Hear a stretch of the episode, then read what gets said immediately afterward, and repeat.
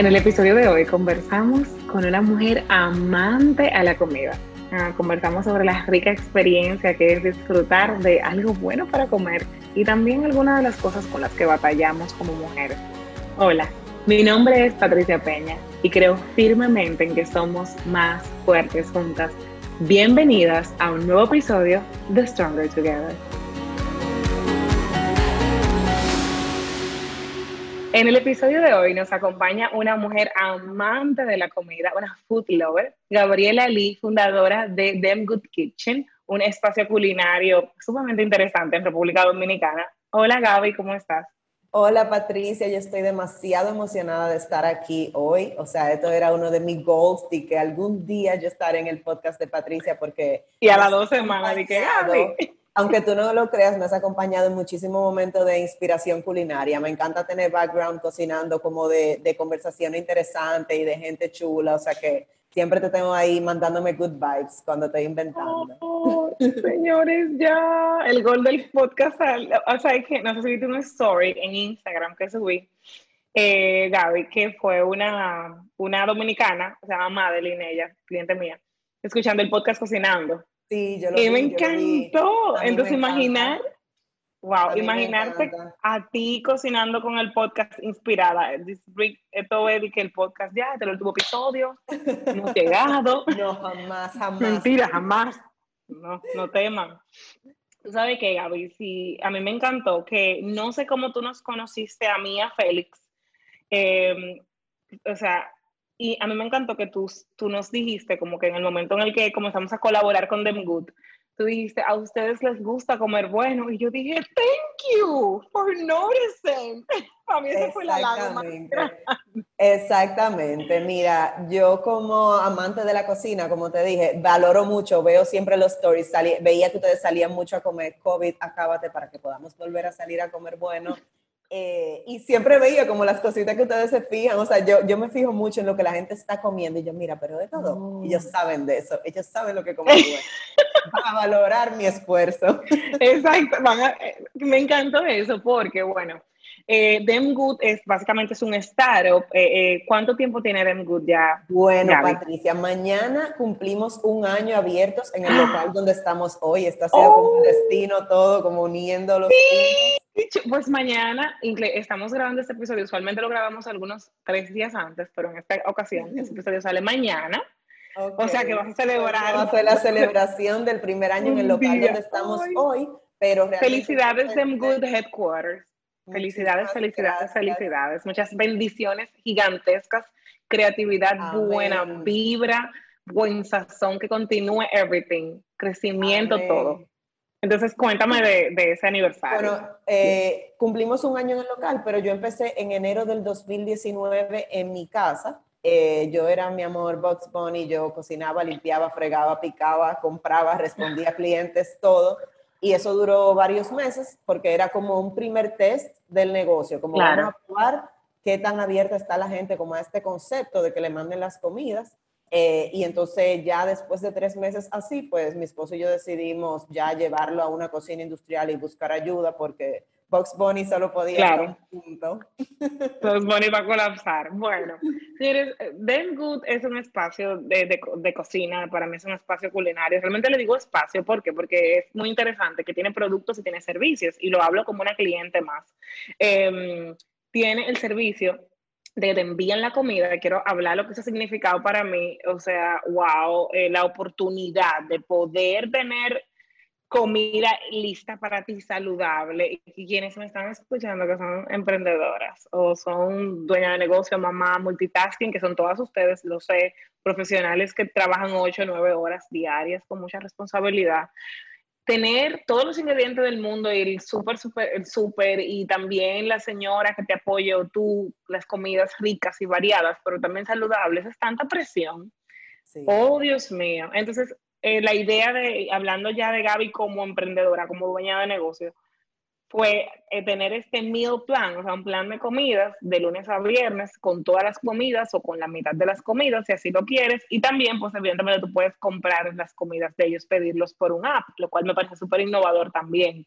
Porque tú no tienes que ir a la tienda, tú puedes pedir lo que tú quieras o tener el meal plan. ¿Cómo se le ocurre a Gaby esta idea? Bueno, bueno, larga ¿O de dónde historia. nace? Primero, mi familia siempre ha estado muy ligada a los negocios de comida. Mis padres tienen un restaurante en el Malecón que tiene más de 25 años. O sea, yo nací viendo platos y viendo comida. Eso, ¿Cómo se llama, Gaby? No El sabía. restaurante de mi familia se llama de Luis Parrillada, que está en el Malecón. Claro Eh, que sí, Feli, a mí nos encanta. Sí, Nos Félix y yo encanta, hablamos de eso y todo. Es más, Félix y nosotros fuimos una vez donde Félix, que por ahí fue que empezó la relación, eh, buscando una asesoría en la parte financiera para, para ya ese negocio. Y ya pues, Señores, Félix es mi esposo. Si de ustedes son regulares en el podcast lo saben, pero yo, por si acaso se agregan nuevos oyentes. Ok, oh, no somos fan, ¿eh? Nos encantó. Yo recuerdo que íbamos a dates para allá. Eso era un sitio, es todavía un sitio eh, icónico de la zona del malecón, muy, muy turístico, eh, muy dominicano, entonces muy de comida criolla. Y bueno, yo nací y, crecí viendo siempre a mis padres involucrados en la cocina eh, y en la comida. Y eh, luego de eso, eh, me voy a estudiar fuera, me voy a estudiar a Nueva York, donde ahí conozco a mi esposo haciendo la maestría. y cuando estuve allá, bueno, esa vida de Estados Unidos y de fast food, subí unas cuantas libritas. Eh, esa vida de comida rápida, de estudiante, de durar hasta tarde estudiando y comer cualquier cosa que pareciera. Era como las películas, la comida de, de universidad que te sirven pla, en una bandeja, era así mismo. Llena de mantequilla y de carbs y de. Terrible, bueno, entonces cuando ya llego, eh, no, cuando estoy allá, porque la maestría que estaba haciendo era de mercadeo, me surge eh, la idea de buscar algo relacionado con cocina. Yo antes de eso jamás me había visto profesionalmente de que involucrada en la cocina ni en los negocios de mis padres. Para mí la cocina era un hobby Claro. y una chulería que yo disfrutaba. Entonces, estando allá, eh, tenía mucho tiempo libre porque era una maestría para personas que, que trabajan en la semana. Entonces, la maestría era sábado y domingo, un fin de semana sí, uno no.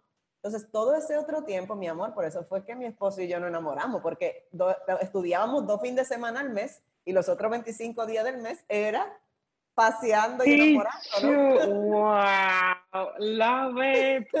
Óyeme, qué sueño. Bueno, Feli, yo íbamos al malecón, como escuchas, o sea, qué bien. Entonces la chulería fue que, que yo encontré un curso que se llamaba Culinary Management y yo decía, es perfecto porque es la parte administrativa, eh, que es la parte que me gusta de los negocios relacionados con alimentos y bebida.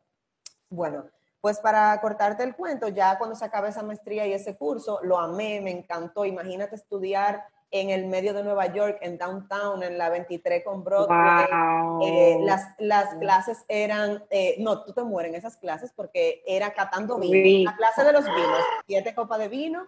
En el día de hoy. es Ustedes vino blanco. saben perfectamente que yo Entonces, voy estoy viendo mi esas copa de vino. Para que tú veas esa locura. Y bueno, chulísimo. Cuando regreso acá.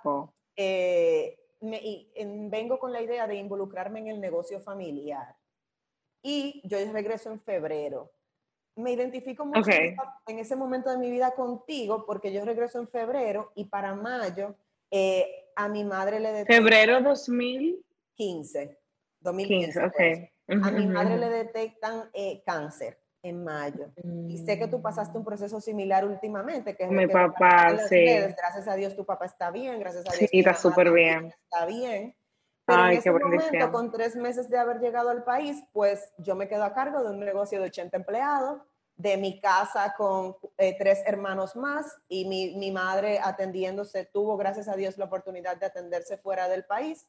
Eh, y Claro. en medio de todo ese proceso también, pues mis padres estaban en una separación, o sea que yo estaba, eh, o sea, yo me quedé con ¡Wow! 80 empleados eh, y con llevando mi- mis hermanos, que yo soy la hermana mayor de cuatro, o sea, tres hermanos más pequeños, y mami con... ¿Cuánta responsabilidad, Gaby? ¿Cuánta No, eso responsabilidad? fue- Eso fue, o sea, yo llegué De- de, de- mi movie Nueva York a lo que te mandamos. Eh, y nada, ahí aprendí. De mi, de mi movie Nueva York, de rom- romantic comedy a la real, a, A- un documental de a un supervivencia. exacto, en Lost, la serie Lost, dije que se quedan solo en una isla, haciendo fuego con, matica.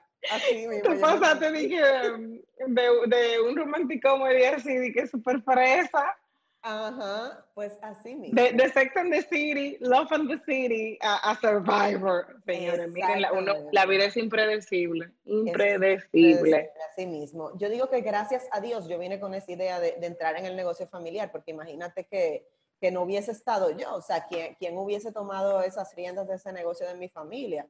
Se lo hubiese buscado la forma, no digo que no, pero yo claro. preparada eh, y, y, y, con, esa, con esa idea de involucrarme. Bueno, al final pasaron varios años eh, y yo estaba, o sea, yo trabajaba, tenía un salario cómodo, pero yo no me sentía identificada con... Con lo claro, eh, no fue algo que tú creaste. No me sentí identificada con el estilo de comida, que lo amo y lo agradezco todo lo que aprendí. Claro pero ya yo estaba en un estilo de vida de mejorar mi salud, de hacer ejercicio. En ese tiempo conocí el CrossFit, que aparte de... Y los friticos de, de, del negocio familiar, y el arrocito, y la grasita de la carne. carnita de cerdo frita y presidente. Eso es... ¡Ay, Dios mío! Entonces, eh, nada, eso fue como creciendo, fue avanzando. y, ya luego que mami, gracias a Dios, sale de, de, su enfermedad, pues ella ya retorna al negocio. Y en ese momento yo digo, mira, este es mi momento como de yo inventar algo propio, o sea, y de probar. Y ya para ese tiempo yo compartí en mis redes sociales, como hago ahora, las recetas que yo hago para mi de cena, los postrecitos que hago, la chulería, y la gente fue como, conociéndome por eso, incluso me fueron siguiendo personas que yo ni conocía y me mandaban fotos de que, ay, es esta receta chulísima que tú hiciste y, ahí me empecé a dar cuenta como, wow, pero esto es algo que a la gente le interesa. Eh, y lo diferente era que yo buscaba, o sea, como dijimos al principio, yo soy una furia, yo soy amante de la comida, entonces yo busco como hacer recetas que a mí me gustan, sabrosas, deliciosas, pero traducirlas como a ingredientes más saludables, o sea, Miren lo importante de, nosotros encontrar y abrazar nuestra forma única de hacer las cosas. Porque ¿qué me ha enamorado a mí como cliente de, Gaby? Que yo tengo la oportunidad de comer sano, que para mí es retante porque yo soy de disfrutar, punto, punto net. O sea, a mí me gusta comer, me encantan los sabores. O sea, yo recuerdo, Gab, que chiquita, o sea, pequeña, mi felicidad era la próxima cosa que yo iba a comer. Y yo, ok, ¿qué tengo? Tengo una galletita, ahí perfecto, tengo una Oreo. O sea, siempre. y, y, uno viene, o sea, en la familia, eh, viene mucho de ese tema, como de la unión familiar, también representa como comida rica, o sea, eso es algo que nos da confort y eso es algo que... La comida significa, mira qué chulo. Significa cosas como muy lindas para cada quien. Tú tienes personas que pueden asociar la comida con momentos de familia eh, con unión. Yo, por ejemplo, para mí la comida, para mí, Patricia, la comida es dos cosas. Mi reposición. Es mi restauración. Yo vivo creando y trabajando y desde niña he sido como muy o estudiosa o muy como trabajadora, como que soy un poquito restless, que es algo con lo que busco siempre balancear. Y la comida es ese momento donde yo me dedico un momento a mí. Hay personas que tal vez les gustará la belleza, yo no conecto mucho con la belleza, me pone no conecto, o sea, como que claro, la valoro, me pongo bonita, me gusta, pero no es, un, no es algo que cuando yo lo hago me digo, wow, me voy a arreglar no es el, momento que tú sientes que te estás no, o voy a, no, a ti misma. No, es un momento donde, ah, bien, a veces, a veces me siento relajada, pero la mayor parte del tiempo es como un trabajito, o sea, no está mal. Pero el momento donde yo, y esto pasa todos los días, es el momento donde yo tomo mi cena, tomo mi almuerzo y sobre todo la cena. A mí yo soy muy, de noche soy muy activa. Entonces, la cena es mi momento. Por ejemplo, yo termino ahora la grabación del podcast. Hoy es martes 18 y son las 8 de la noche. Y yo termino de grabar contigo. Y mi celebración, la comida para mí es celebración y es descanso y es, es mi momento. Yo busco mi comida, que es una cena por Gaby de Them Good, y yo me sirvo una copita de vino o una agüita con gas y yo me siento a leer o a escuchar algo o a conversar con Félix o a ver uno de mis, de mis cosas girly, Gaby, de, claro, claro, y, hay momentos incluso cuando tengo como mucho burnout, no burnout, ah, estoy trabajando en no caer en el burnout, pero cuando ya sé que estoy un poco cansada, que yo le digo a Félix, igual, mi amor, eh, burbuja, y él sabe que burbuja significa que yo voy a comer algo rico, que evidentemente ya yo a este momento de mi vida me identifico mucho con lo que Gaby dice, y seguro ustedes también, busco que sea rico y saludable, como, como que a veces no, a veces no sea su gusto, pero he encontrado cosas ricas saludables y como que, mi amor, burbuja, eso significa que yo voy a, me voy a servir una copita de vino, voy a coger mi cena y voy a poner algo que me guste mucho, una película romántica, un rom comedy viejo de, de, A mí me pasa muchísimo, me pasa muchísimo eso. Yo amo Friends igual que tú. Eh, y mi esposo no lo entiende, como que cuántas veces más tú vas a ver eso, pero es que yo vivo como fundiendo en el día, entonces ya en la noche yo quiero ver algo que yo no tenga que pensar, que me haga... Ah, se llama Feel Good. Es un Feel Good. Claro, claro. o sea, yo, no cosa de suspenso, ni de detective, ni de que se perdió la muchachita y que no la encuentran. O sea, eso yo no lo puedo ver. no la encuentran porque la encuentren. Cuando la encuentran, que me avisen. Porque si veo eso, de verdad, me quedo pensando en la Dios mío, ¿dónde estará? O sea, yo lo sufro. Yo, yo esas cosas las sufro. Entonces, yo trato de. Yo tengo, ay, Dios mío, yo tengo el mismo tema. O sea, yo busco, a mí me gusta mucho el arte y el contenido. Entonces yo le digo a Feliz lo siguiente, mira, yo te voy a acompañar en ver cualquier cosa de misterio y suspenso cuando yo estoy que bien, ready, descansada, feliz, que no hay nada que atormente mi vida. En ese momento yo le puedo dedicar perfectamente a una muchacha que se perdió, como dice Gaby.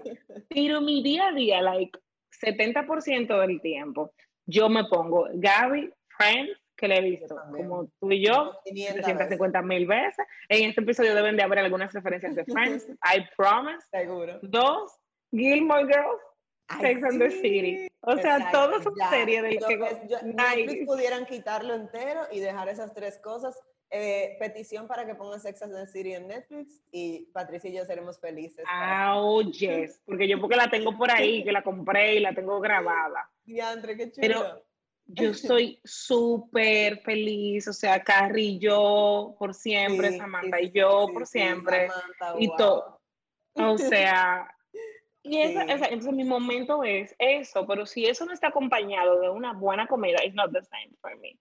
no es lo mismo para mí. Me gusta, me gustó lo que dijiste, como de Señores, tengo el Spanish arrebatado hoy, pero ustedes me conocen ya que yo, verdad, es stronger together, pero eh, quédense conmigo.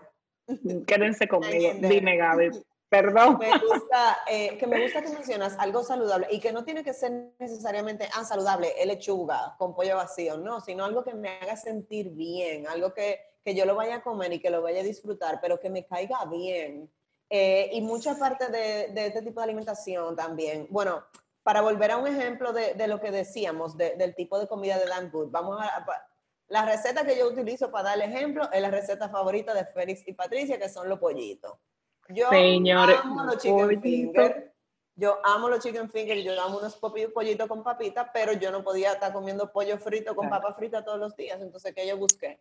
Bueno, ¿cómo yo puedo volver esto algo que me caiga bien, que me haga sentir bien, que me dé energía? Ok, los pollitos de nosotros, eh, nosotros los empanizamos con avena, con harina de coco, le damos un sazoncito, paprika, limón y lo hacemos al horno o lo hacemos al air fryer. Y las papitas igual, bueno, cogemos papitas, le echamos sal, un poquito de aceite y la ponemos al horno. Y tratamos Señores, se acabó el episodio. Voy a parar ahora a descongelar una pechuga a las nueve de la noche. Ya ustedes saben, ha sido un placer. Es tan tal que en pleno, en plena cuarentena inicial, Patricia me pidió esta receta y yo claro que te la voy a compartir porque también me tuvo que Yo le dije, Gab, o sea, Gab tuvo un, un, stop breve durante este periodo traumatizante, sobre todo para la industria de la comida. Y cuando yo le dije, ok, Gab, perfecto, perfecto, te fuiste. Feliz yo hicimos nuestro luto, recogimos, desempolvamos los calderos. supermercado, Félix mandó un video. ¿Cómo es posible que no pollo en el supermercado. Y yo, pero yo te entiendo, yo sé, yo tampoco sé por qué no queda pollo. Señora, miren, nosotros, o sea, nosotros tenemos nuestra cocina y Gaby virtual. O sea, eso es algo indiscutible. Y entonces le digo yo, Gaby, señora, no, no, no. Yo, Gaby, mira, yo necesito los pollitos. O sea, y Gaby, claro que sí. Y me mandó mi receta por Instagram y yo hice los pollitos y los pollitos me quedaron, buenos. y Félix me escribió, mi amor, porque esa es otra. Cuando empezamos todo esto, Félix me decía, no, porque Patricia no hace ni un huevo. Y a mí me salió, o sea, no que no hace ni un huevo, pero me dijo como que, ay, tú sabes, ya no muy amiga de la cocina. a mí me salió la gallita defensora de la mujer y yo, bueno, pues hazlo tú entonces, porque porque tiene que ser Patricia nada más que lo haga, hazlo tú. Entonces, ahora cada vez que yo veo a Patricia haciendo una receta con ingredientes súper mega guay y disfrutándoselo, yo nada más pienso, coge ahí, Feli, coge ahí. No, ¿qué dices? Señores, cualquier, cualquier hombre, cualquier hombre, y aquí hay par de hombres, Gaby, que oyen el podcast, no nos merecen.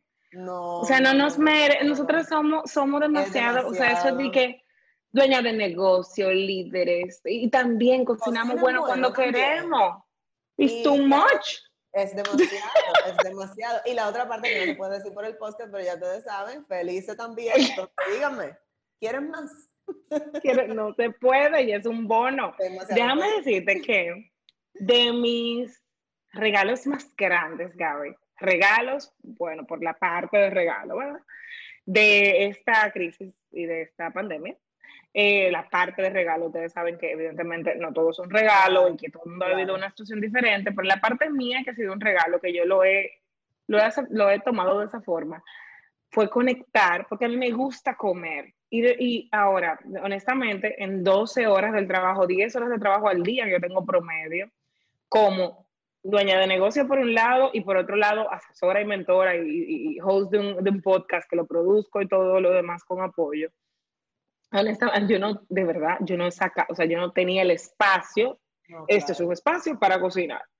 Ahora, el amor por la comida me hace evidentemente tener cierto amor por la cocina también, pero no como no la obligación, porque a nadie le gusta, sino como algo que yo puedo integrar a mi vida y disfrutármelo. Porque, señores, lo que no sea, la clave para mí es que tú te disfrutas el proceso, llega un momento donde te esfuerzas para poder disfrutar de tu trabajo, yo me disfruto el podcast, y lo que yo no me disfruto lo puedo delegar, lo delego. Porque la Eso es así. Mira, yo he llegado a esa eh, incluso por ahí también empecé yo a, con Dan Good, precisamente. Yo me daba cuenta que yo llegaba de, de, trabajo, ¿verdad? Del negocio familiar, eh, cargada, molesta, quizá incómoda. Eh, y lo que a mí me daban ganas de hacer era ponerme a hacer una comida rica, o sea, ponerme a cocinar. Ese era mi desconecte total yo digo que yo tengo un poco de OCD, yo soy muy, muy, muy perfeccionista. Yo creo que todos los cocineros, muchos cocineros buenos. Se pueden identificar. Eh, hence, Mónica, de Friends. Ajá, y yo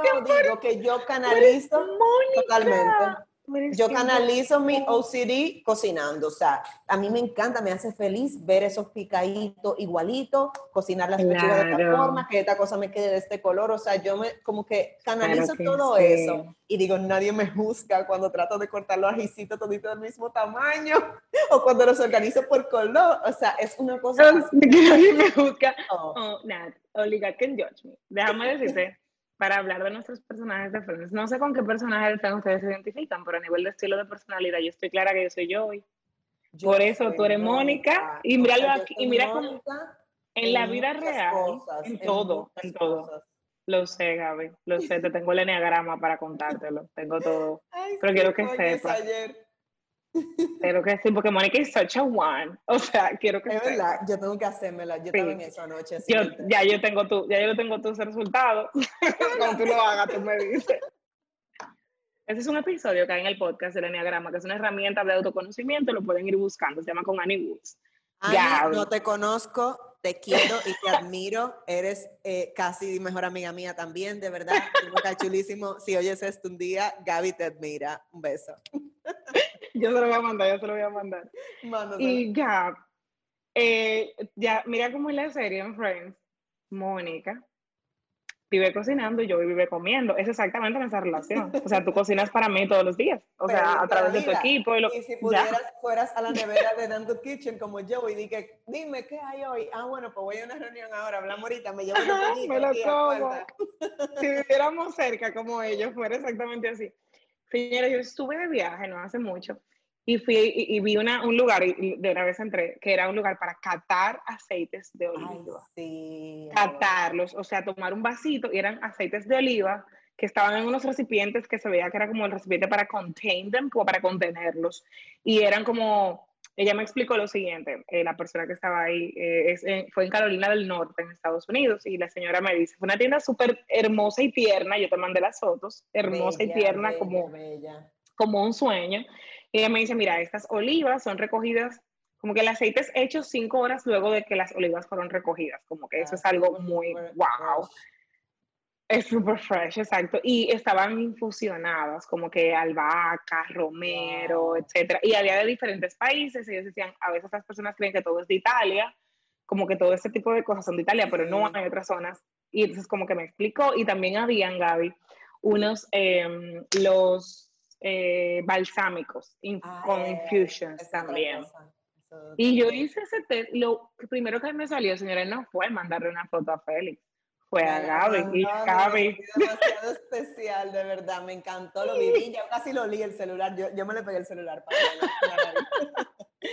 Y para mí, para seguir con el tema de, de que vamos aquí eh, compartiendo la historia de tu, de tu startup, la historia de cómo nace esta idea tuya y cómo eres tú como, como cook, ¿verdad? Como una, como una amante de la comida y como evidentemente una creativa del arte culinario y también lo que significa la comida para nosotros. O sea, mira cómo vamos, eh, eh, como dicen en inglés, back and forth, eh, porque es, a mí me emociona, a mí me emociona. Y nos, te hago una anécdota rápido, a ver si tienes alguna similar o qué opinas.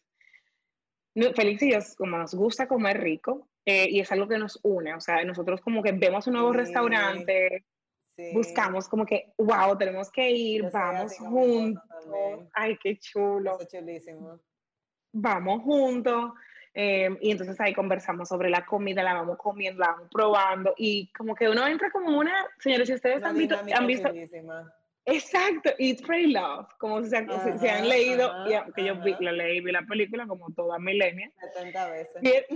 como que esa relación como de, de, de, reposición, de sanación, de, disfrutar la vida a través de la comida, porque es que a través de la comida Gap, el significado que yo le doy, que no tengo una preparación como la tuya, sino la, es que yo comprendo culturas, yo comprendo países, yo, yo disfruto de la creatividad de una persona, o sea, un chef que diseño. Mira, es arte la comida. En mi familia la comida siempre ha sido importante. Eh, mi abuela falleció yo teniendo tres años, pero eh, mi abuela es una, era una cocinera, o sea que todo el mundo en la familia hablaba de cómo cocinaba mi abuela. Mi abuela tenía sus recetas escritas a mano en un libro y hace un par de años mi abuelo me regaló ese libro de recetas escritas a mano por mi abuela y eso ha sido lo más bello que eh, mi abuelo tenía guardado hasta los otros días ingredientes, o sea, sazones y potes y cositas y recetas escritas a mano. Señores, voy a comprometer a Gabriela Lee en este episodio del podcast a que esos documentos deben aparecer en su primer libro. Óyeme, óyeme, ay, pero es una, un compromiso grande. O sea, estás con los documentos y con el libro. o sea, empezando por, por, mi abuela, que, concho, tú dices, wow, aunque no tuve la oportunidad de compartir tanto con ella, eh, me dejó eso y eso está en mi sangre. Mi mamá, yo digo que es la mejor cocinera del mundo, porque mami, con lo que encontraba en la nevera, mi amor, ella te hacía una cosa deliciosa y tú veías la nevera y yo, pero que aquí no hay nada, mami, para cenar. Y mami se inventaba un no sé qué y le ponía una mermeladita y una chulería y una cosita. Y, lo y mira, eso, eso justamente, Gaby, algo que quería preguntarte ahorita, qué bueno que lo traes ahora. Primero, qué admirable es que la vena del amor por la cocina y el arte culinario tiene generaciones en tu familia. Para mí eso es tan lindo, tan lindo las cosas que tienen generaciones en la familia. Yo creo que en mi parte, lo que yo veo generacional de mi familia, que las mujeres son muy intensas y bullosas. no, pero las mías también son así, lo único que les gusta es cocinar también. también, perfecto. Sin embargo, te quería preguntar, ¿qué ha significado, o sea, hoy con lo que has vivido y lo que has aprendido, qué es creatividad para Gaby y cómo la creatividad se presenta en tu vida? Bueno, mira, yo... La comida. Te, te comentaba que vengo de una familia grande, tengo tres hermanos eh, una de mis hermanas es, mi amor, la artista de la familia, ella pinta, hace lettering, hace chulerías, eh, hace video, hace fotos, y yo siempre la veía a ella como la artista, y yo nunca me consideré artista. Yo me consideraba la matemática, que me gustaba mi cosa cuadrada, Mónica, Mónica. Mi, Ajá, la analítica, la que... Administración, o sea, nunca me vi como, como una artista.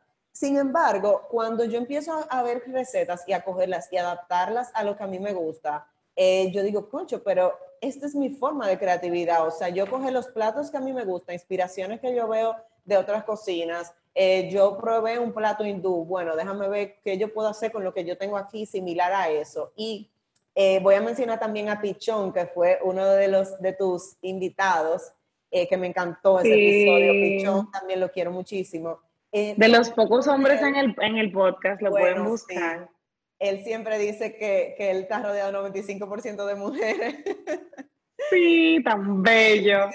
Bueno, empezando Damn Good, o sea, cuando yo estaba en ese proceso todavía de, de, de conocerme yo como cocinera, eh, pues tomo un curso con él eh, de fotografía móvil y eso hace que yo empiece a ver la comida como diseño. O sea, yo pienso en un plato oh. y yo veo los colores, yo veo las formas, yo digo, ok, tiene que tener una textura, tiene que tener estos colores. Si, la, si hoy, por ejemplo, estábamos tomando fotos de los platos, bueno, yo estaba tomando fotos de unas lentejas. Tú sabes que las lentejas, mi amor, ya son deliciosas, pero ya no son tan bonitas, hay que ayudarlas.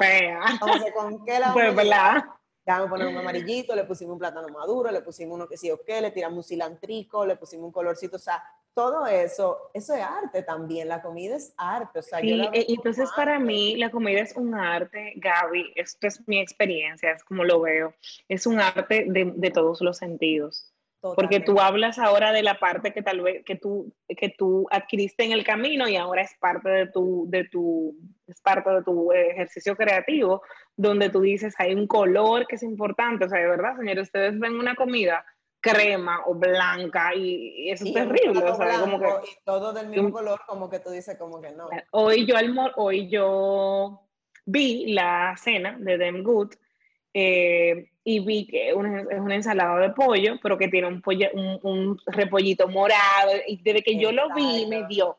Y te, me evocó, me evocó como, wow, entonces ve como Thai. O como que mm, ah. ya te evoca como otra cosa que no es solamente pollo sino que te evoca una cultura, una sensación, una experiencia. Y la comida para mí es una experiencia, te, te llevan una experiencia.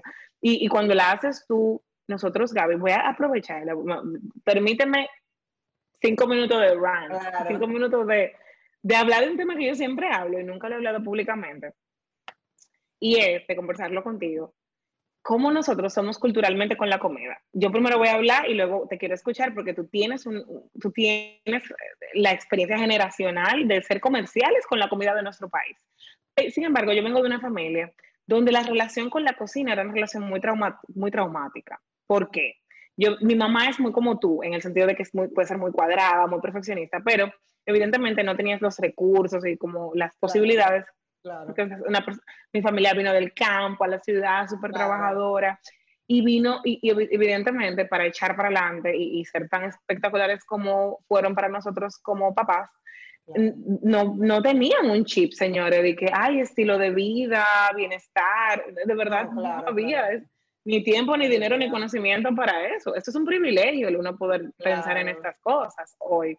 Y mi familia, Gaby, mi mamá, evidentemente, su, su situación, su realidad, con su personalidad, porque ella era así como intensa, era, tengo que cocinar, estoy volviendo loca. Entonces, ¿qué pasa, señores? Mi mamá hasta sufría de la presión, de la presión arterial, arterial y le bajaba, como decimos en dominicano, tenía una baja presión arterial y tenía episodios de que a veces como que se eh, tenía que caer en cama, pero ella siempre estaba activa 24/7.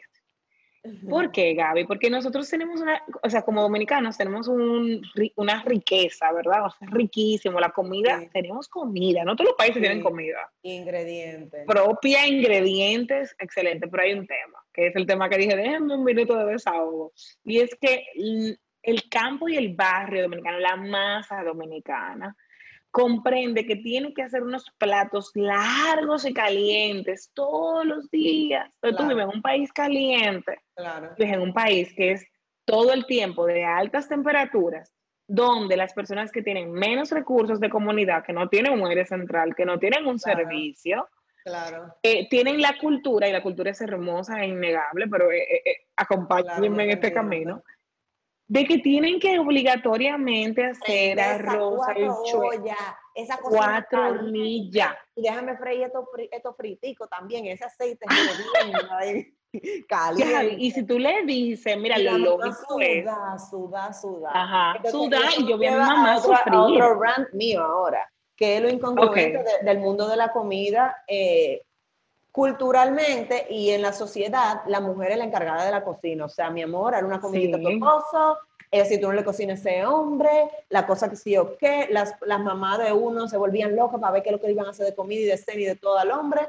Sin embargo, en el mundo culinario, como trabajo y como chef, las mujeres no son tan bien vistas o tan bien aceptadas como los hombres. Y eso es una realidad, ni son tan bien pagadas como los hombres. Ah, no, que las mujeres eran embarazadas las mujeres cuando le llegan el periodo se ponen no sé qué. Las mujeres se quejan, mira, yo te voy a decir, las mejores cocineras que yo he tenido en Damn Good han sido mujeres, excelentes, fajadoras. Tú dices cómo lo logran teniendo hijos y trabajando como se trabaja aquí, llegando en transporte público y cogiendo lucha. Entonces, eso es un llamado también a nosotros mismos, a, o sea, a sacar a la mujer de la comida de la, de la cocina de la casa y que el hombre pueda aportar en la comida y en la casa. Ojo, cuando, cocina también y a veces cuando en nuestra cultura, Gaby, perdón que te me emocioné y tuve que entrar. yo también me subo, me subo. me emocioné y tuve que, que entrar, perdón. En nuestra cultura, cuando una mujer cocina es su deber y cuando un hombre cocina es Él un es buenísimo. artista. Él es buenísimo. Un artista. ¡Wow! ¡Qué fino! Exacto, wow, todo. Qué, qué, qué, considerado, qué joya de hombre. Yo no puedo creer Ay, pero qué joya de hasta cocina. Pero Señores, mire, oigan algo sencillo y rápido. Usted tiene que subsistir como adulto. Subsistir como adulto significa que usted tiene que usted ejercer, sepa comer o se va a morir. Exactamente. Es decir. Le gusta cocinar o no, yo no puedo, Gaby, Claro. ser la responsable de, De que un ser humano adulto se alimente. Claro, Pero oye algo, o sea, cuando a Félix le da gastritis, porque una cosa es lo que uno, nosotras, Gaby y yo, como mujeres que buscamos equidad y justicia y que nosotras podamos vivir en un ambiente más equitativo y como es el podcast, porque ustedes saben que el valor número uno de Stronger Together es que las mujeres tengamos un, es el valor de la equidad, ¿verdad? De que nosotras tenemos derecho a querer hacer, acceder a todo lo que un hombre tiene derecho a, a querer acceder, acceder, cero discriminación, amor entre nosotras, cero estereotipos. Ahora bien, hay un gran estereotipo con la cocina. Cada vez que, en cualquier momento que una mujer se va a comprometer a una relación de pareja porque decidió mudarse con su pareja o casarse con su pareja, comienza la presión de tienes que aprender a cocinar. Ay, Yo no estoy teniendo un hijo. plátano. Me, me sentí muy identificada cuando, cuando tú decías, ah, no, no te apures, que yo me voy a casar cuando yo tenga cuarto para pagarle a alguien que lo haga, porque tengo varias Exacto. amigas. así. Yo lo hago porque yo lo disfruto y me encanta y yo soy feliz con eso, pero también el qué rico. Si, si tú estás escuchando el podcast y para ti es una forma de demostrar amor, that's awesome. Para mí también, exacto. yo, yo, pero oye algo, Gaby, yo para mí, yo soy la encargada uno. Yo soy la encargada uno de la cocina en la casa, pero nosotros lo hablamos de una Pero forma consciente. el encargado fregado número uno, mi amor. Ajá, entonces Félix es el encargado, Gaby, señores, Gaby vive aquí. Félix es el encargado entonces de lavar los platos, de fregar en buen dominicano, En mi casa de también. lim- y de estar ahí para cualquier apoyo que yo necesite durante el cocinado. Él me saca las cosas, recoge, porque es un trabajo en equipo. ¿Por qué yo soy la que cocina? Adivina por qué, Gaby. Uno me gusta ahora, pero también porque fue a mí a quien me enseñaron desde niña y a él fue a quien no le enseñaron. Claro, a los Entonces, no noso- sentarse en el sillón, a esperar a que le hicieran el A manguito, esperar. el huevito y la cosita y que se lo llevaran, mi amor, y le llevaran el juguito. Y se lo llevaban en una bandeja porque yo lo Que conocí. tú tienes que aprender a pelar los plátanos. Entonces, ¿qué pasa? Los hombres que cocinan en nuestra cultura suele ser porque les gusta y tienen la vena de cocinar. Pero ¿por qué los roles están al final terminan en lo mismo? De la mujer cocina y se encarga de estar pendiente de la comida y el hombre no, porque nosotras, sea nuestra personalidad o no, nos guste, nos guste o no, primero vimos el modelo de mamá cocinando Sí, claro. y vimos que era la forma de dar amor y era la forma de cuidar. Y dos, fue a quien nos enseñaron. Entonces, mm, sea nuestra personalidad o no cocinar, terminamos haciendo las encargadas de eso.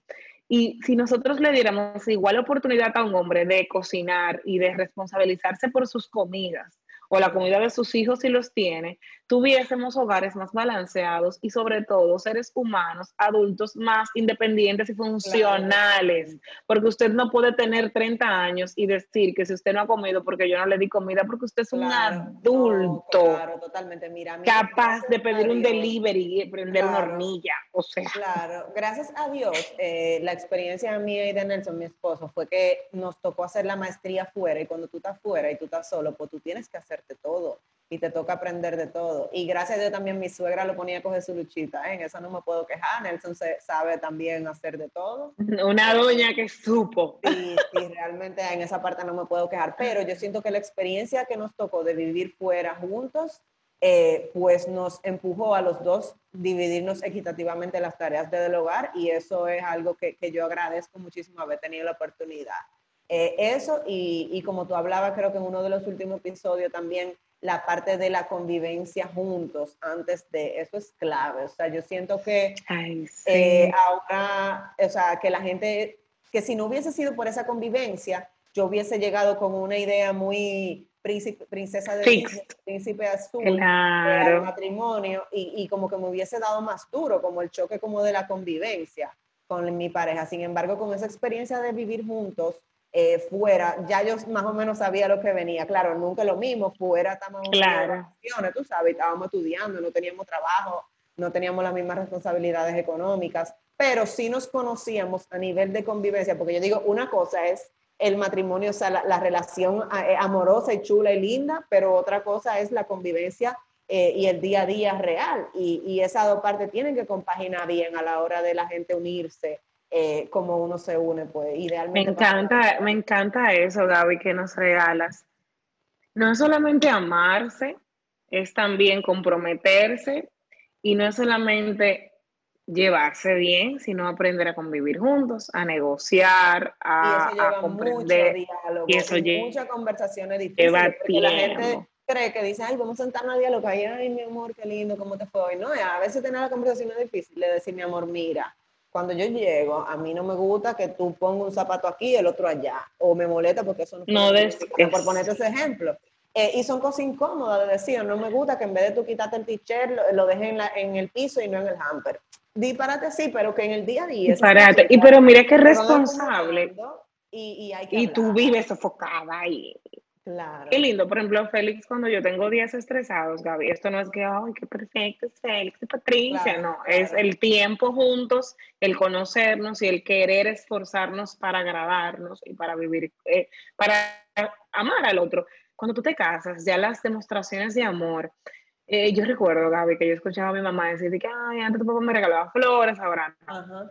Y yo como que decía, bueno, que esas, y yo decía, concharé que después se acaba la demostración de amor cuando te casas. No, es que tal vez la demostración de amor cambia de forma, exacto.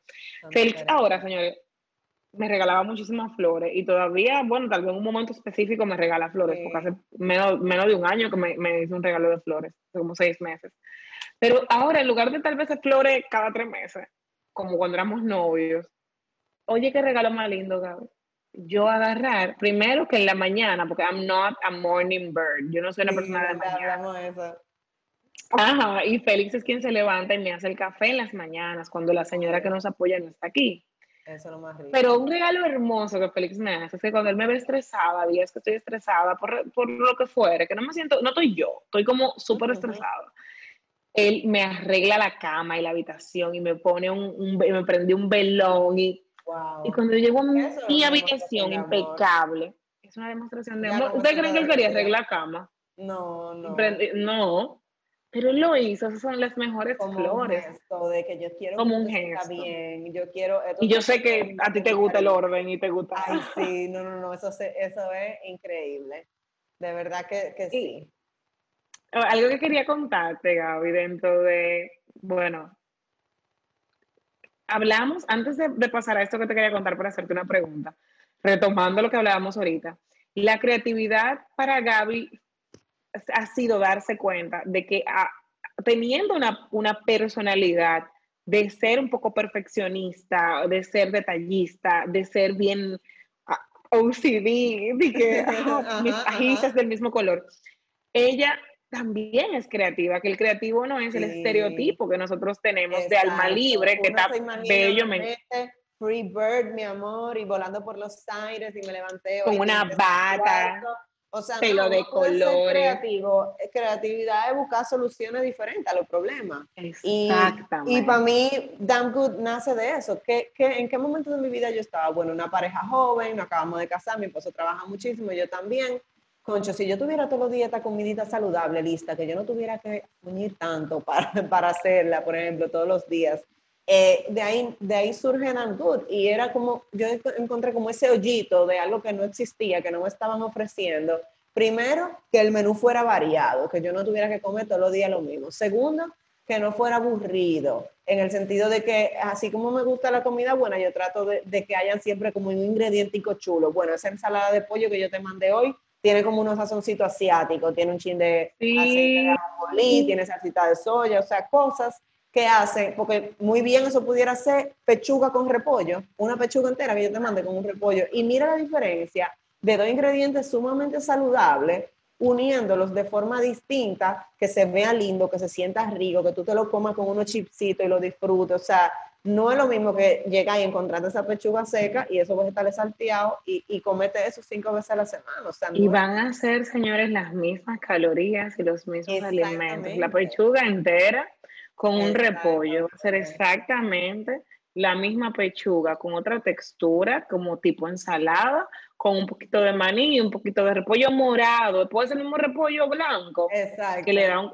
y un chingo de salsita de soya. Tú sientes que esto es algo exótico. La forma de comértelo, la forma de disfrutártelo. Tú sientes que es una cosa total, es una experiencia, como tú dijiste, totalmente diferente. Y eso pasa con, con la mayoría de los platos de allá. Yo quiero que tú te comas un cielito lindo, pero sin sentirte que, ay Dios, me di una altura tan grande que me siento mal. No, tienes tu medida de tu cielito lindo, adaptado, con tu Señores, y es otra cosa. Los chips horneados, claro. te cae súper bien, súper suave a mí siempre me gustó disfrutar y yo no tenía tanto enfoque en el tema de comer saludable. Entonces, para mí, comencé a comer rico, o sea, comencé como, ay, puedo comer rico y comer de otras culturas, de asiático, italiano. Y luego cuando me encuentro con que tengo, yo siempre fui muy flaca, Gaby, o sea, siempre fui súper flaca. Y el tema del peso con las mujeres, que tú no puedes ser muy flaca que seas chata.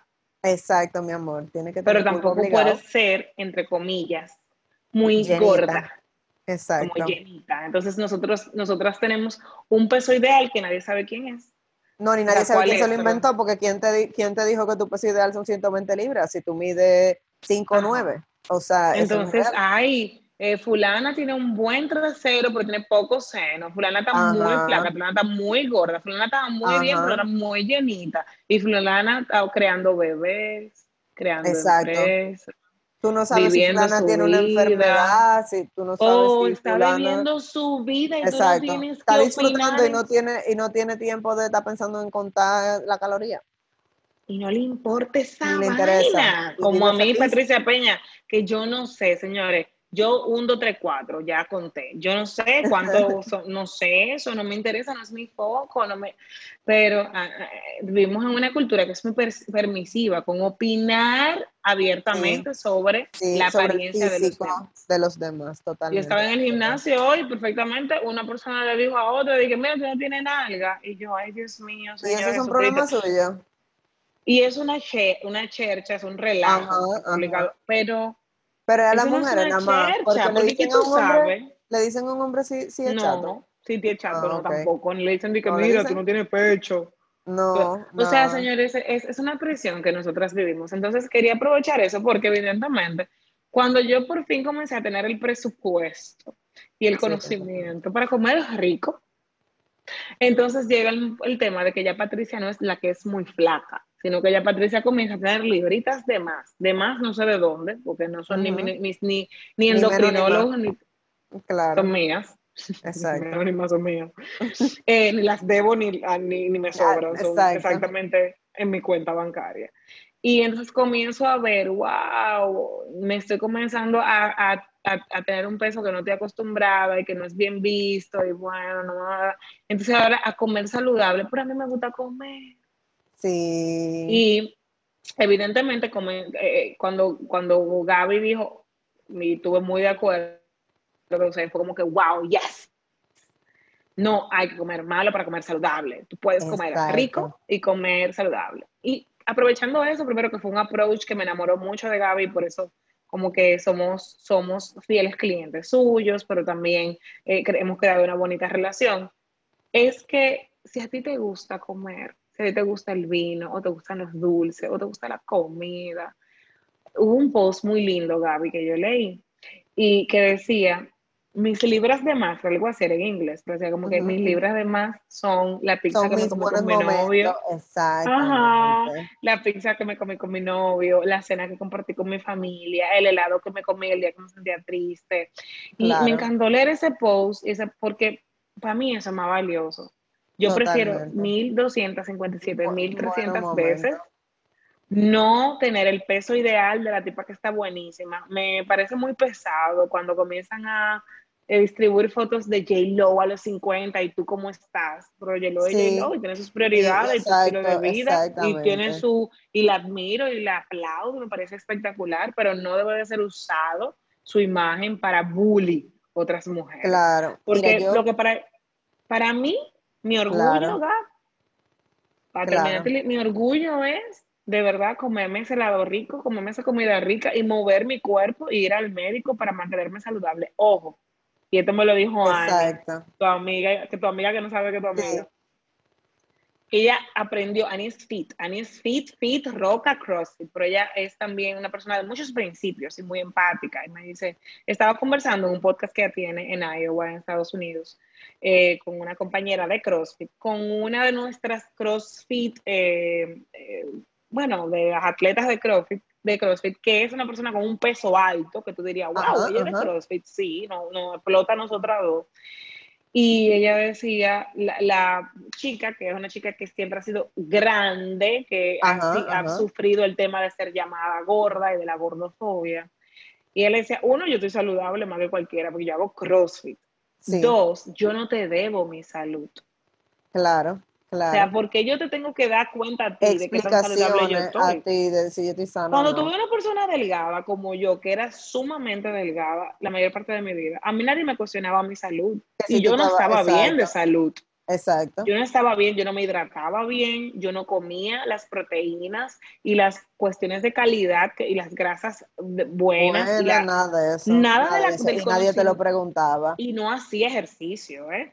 Hoy en día, Patricia Peña hace ejercicio, come saludable, gracias eh, eh, a, a Dem Good y a ti todos los días, porque si no, no fuera todos los días, eh, tiene un nivel de conciencia, de conocimiento que ha tenido el privilegio de adquirir para mantenerse consciente de, como tú decías ahorita, tú decías ya es algo que sea rico y te caiga bien, porque yo, Gaby, yo era loca con un frappuccino de Starbucks. Ay, sí. Pero eso cae como una bomba en el estómago. Que yo decía, yo no quiero comer algo rico que luego me haga sentir que me mal. mal.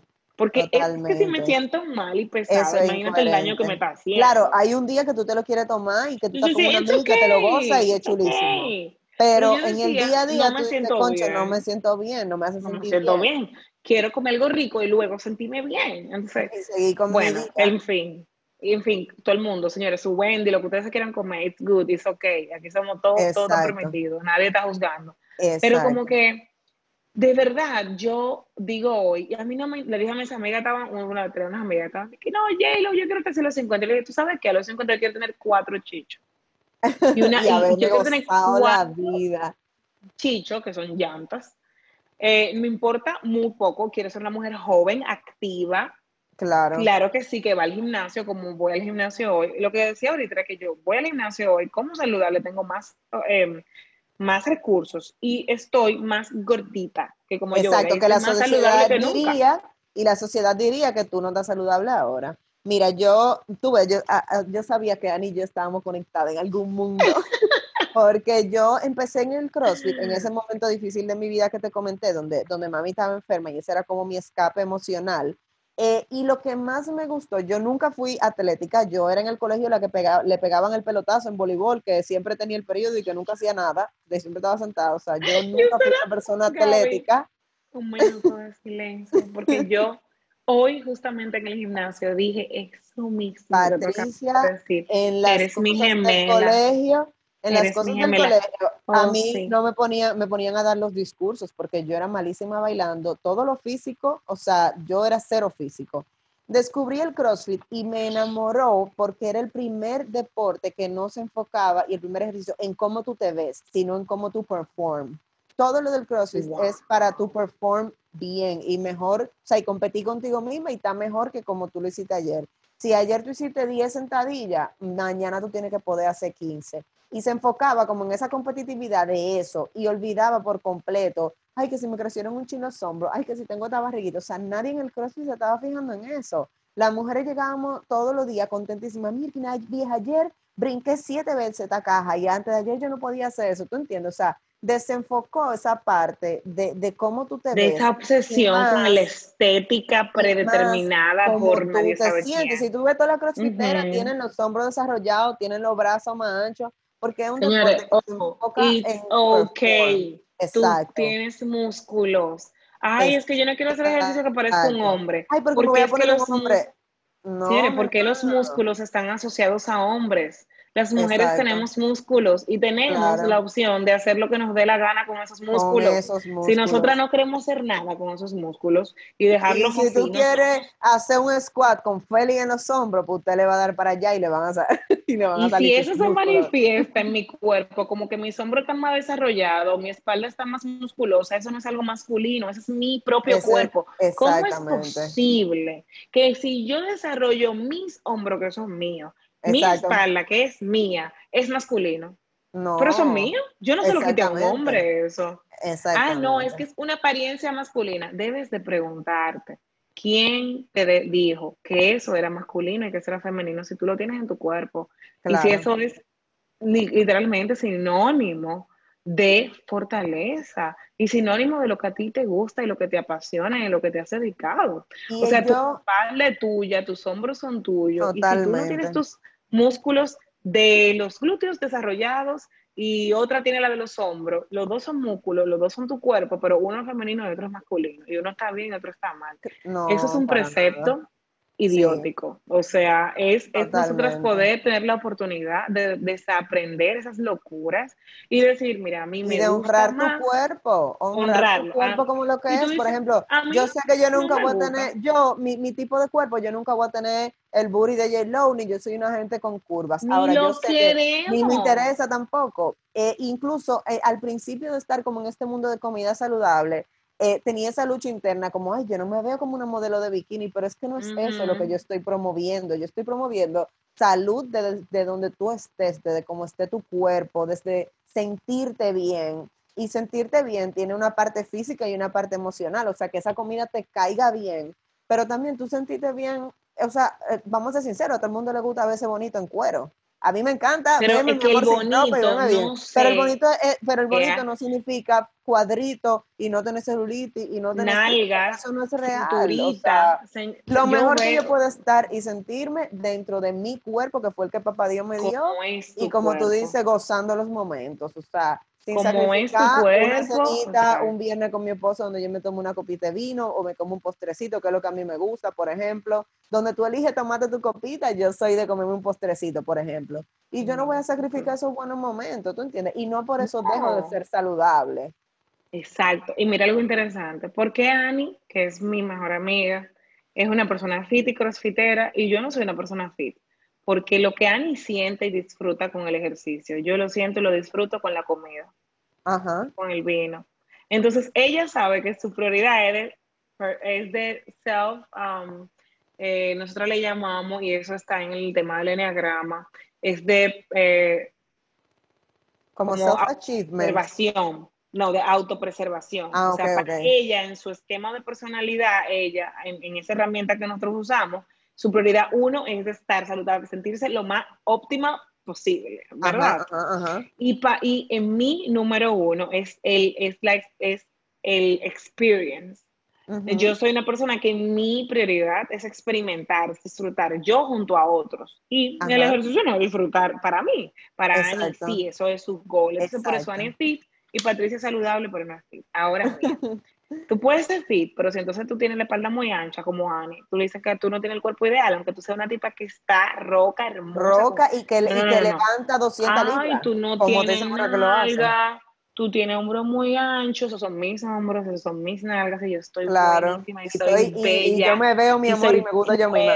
Porque eso sí yo tengo que agradecer de verdad de mis padres, o sea, yo en mi casa era la llenita, yo nunca fui la flaquita, mis hermanas eran las flaquitas, yo era la llenita, y mis padres me dieron una autoestima, mi amor, que yo estaba más buena que todo el mundo, tenía 70 mil enamoraditos, en el colegio yo llegaba, o sea, y siempre tenía un enamoradito, un amiguito, qué sé yo qué, o sea, eh, eh, mis padres nunca me hicieron un comentario a mí de que, ay, pero tú estás muy gordita, tú tienes que rebajar, no, o sea, me, me, inculcaron como esa autoimagen, como, bueno, este fue el cuerpo que papá Dios te dio y este es el que tú tienes que cuidar.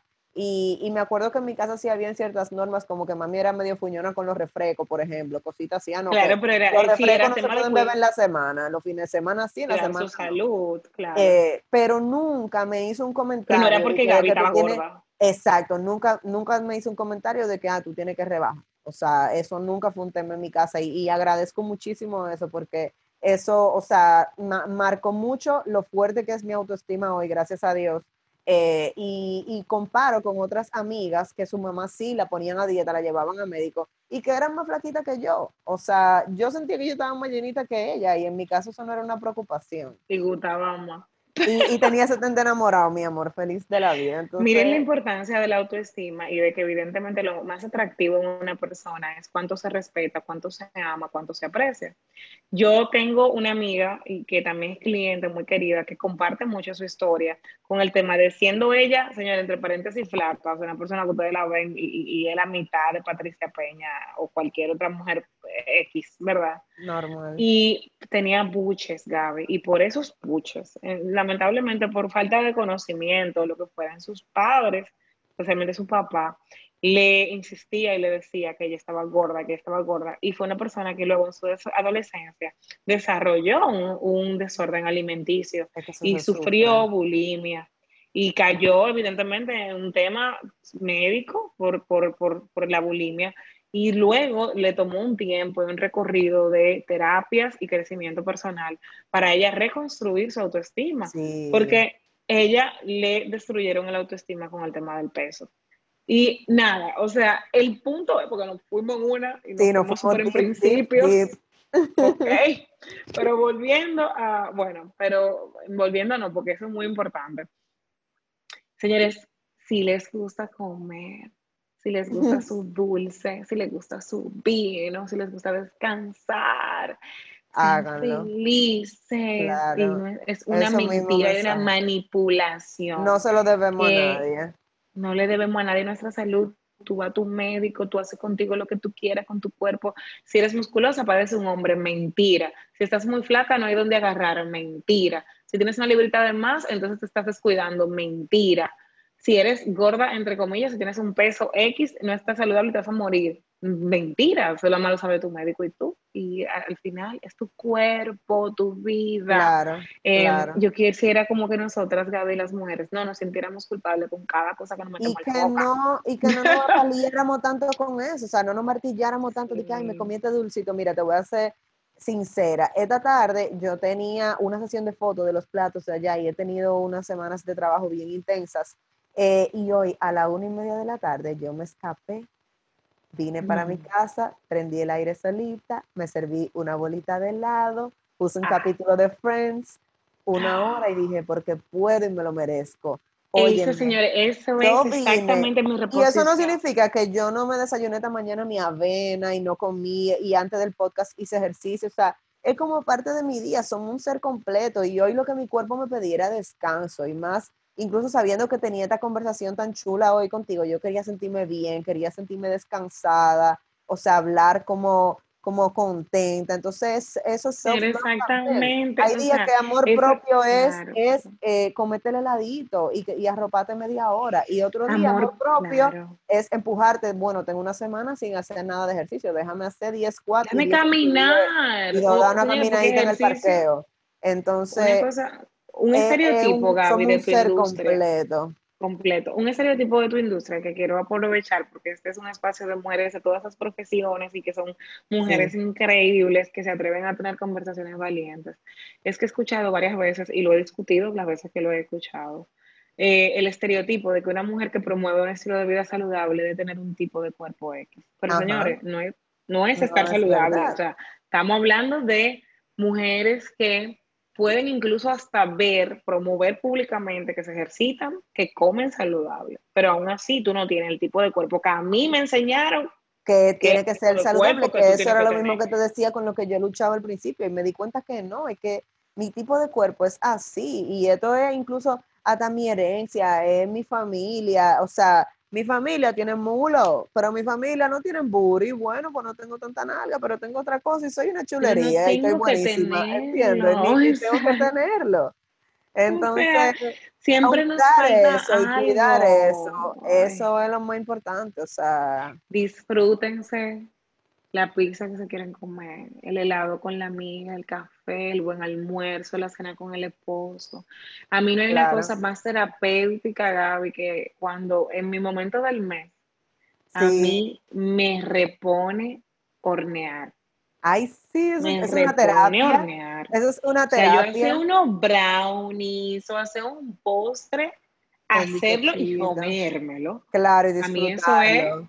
¿Y ustedes creen que yo voy a mira lo que promueve mucho el capitalismo y, lo que promueve mucho los estereotipos, porque tener control sobre el cuerpo de las mujeres es tener el control del dinero de las mujeres. Totalmente. Porque lo gastamos todo una en industria de belleza que te dice que tú tienes que gastar 300 dólares eh, en beberte unos jugos que cuando yo que sé el costo de la comida y de los vegetales cuestan 20 pesos.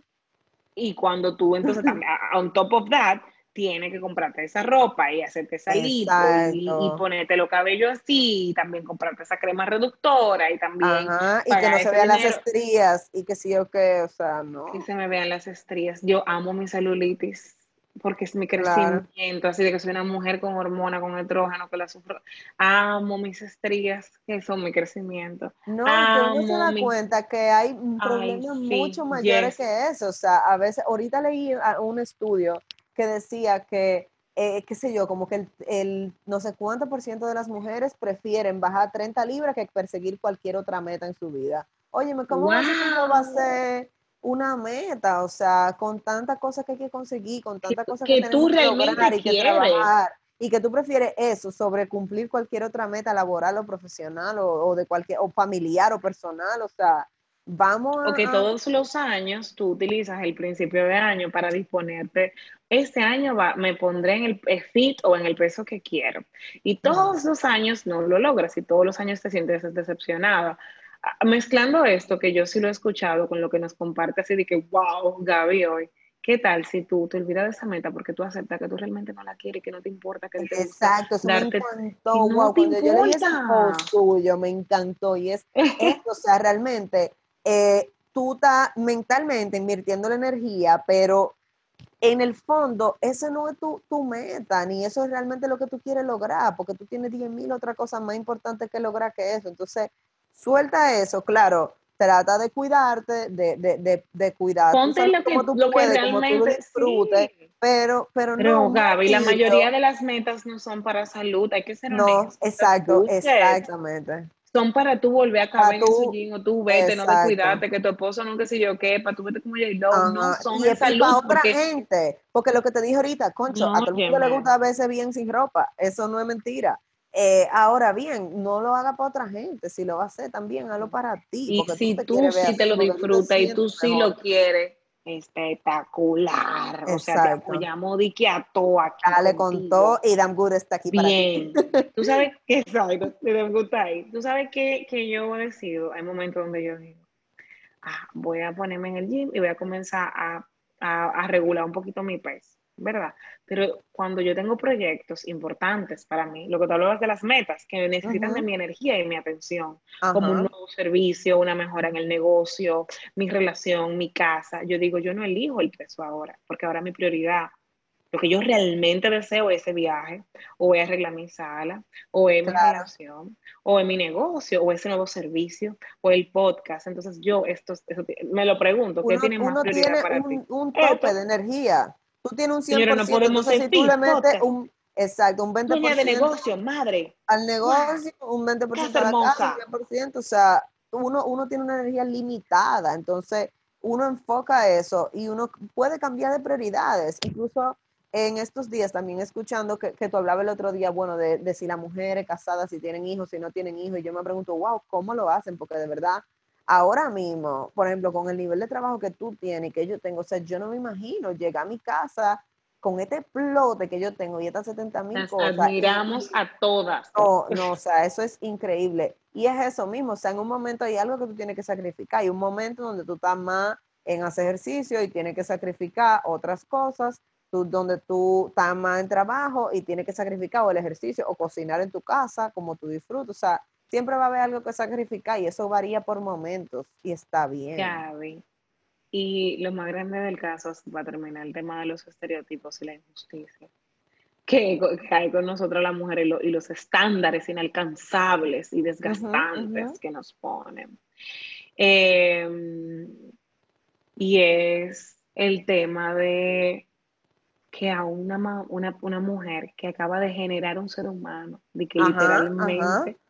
Crear un ser Que a las dos vivo, semanas tenga que tener cuadrito tú. ¿Y tú no puedes dejarte poner gorda. Tú no te eh, puedes joven descuidar, aún, entre comillas. pero tienes que lactar, pero tienes que lactar. Ah, también tiene que como la lactar. mamá.